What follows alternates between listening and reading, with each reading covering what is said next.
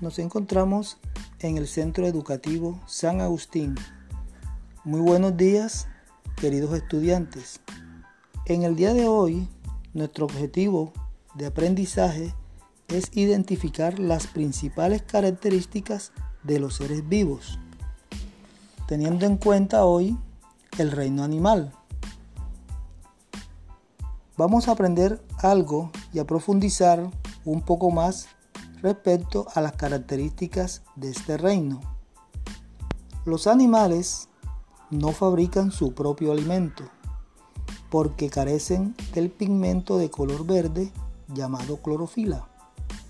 De acuerdo a su dieta, es decir, de lo que se alimentan, se clasifican en herbívoros, se alimentan de plantas, carnívoros, se alimentan de carne, omnívoros, comen de todo. Insectívoros, se alimentan de insectos. Y hematrófagos, se alimentan de sangre. Los animales pueden vivir en todos los ambientes terrestres, acuáticos y aéreos. A través del tiempo han desarrollado adaptaciones en el cuerpo que les permite adaptarse con mayor facilidad en las condiciones del medio donde viven la mayor parte del tiempo. Por ejemplo, el pez tiene aletas para poder nadar. Las aves tienen alas para poder volar. Y los seres humanos pies para poder caminar. Según la presencia o no presencia de columna vertebral, los animales se clasifican en vertebrados e invertebrados. Los vertebrados tienen huesos y columna vertebral, esqueleto interno denominado endoesqueleto.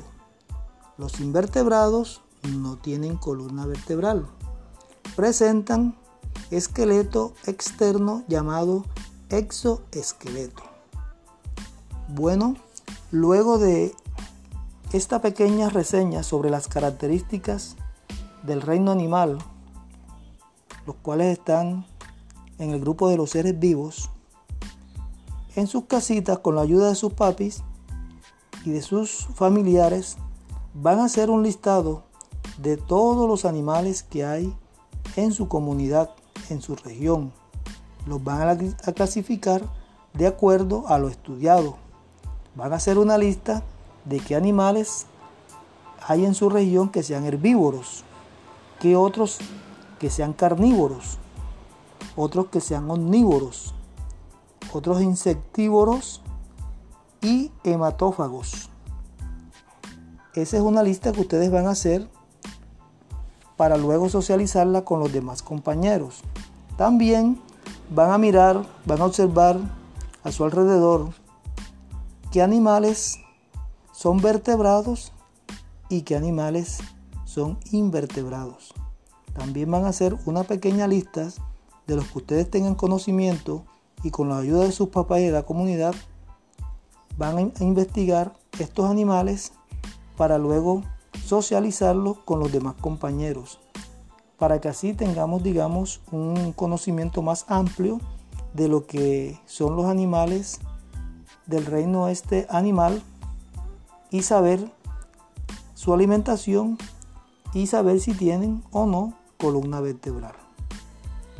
Bueno, mis queridos estudiantes, espero que la clase haya sido de su agrado y espero la investigación para luego socializarla y poder ampliar un poco más el conocimiento que deseamos.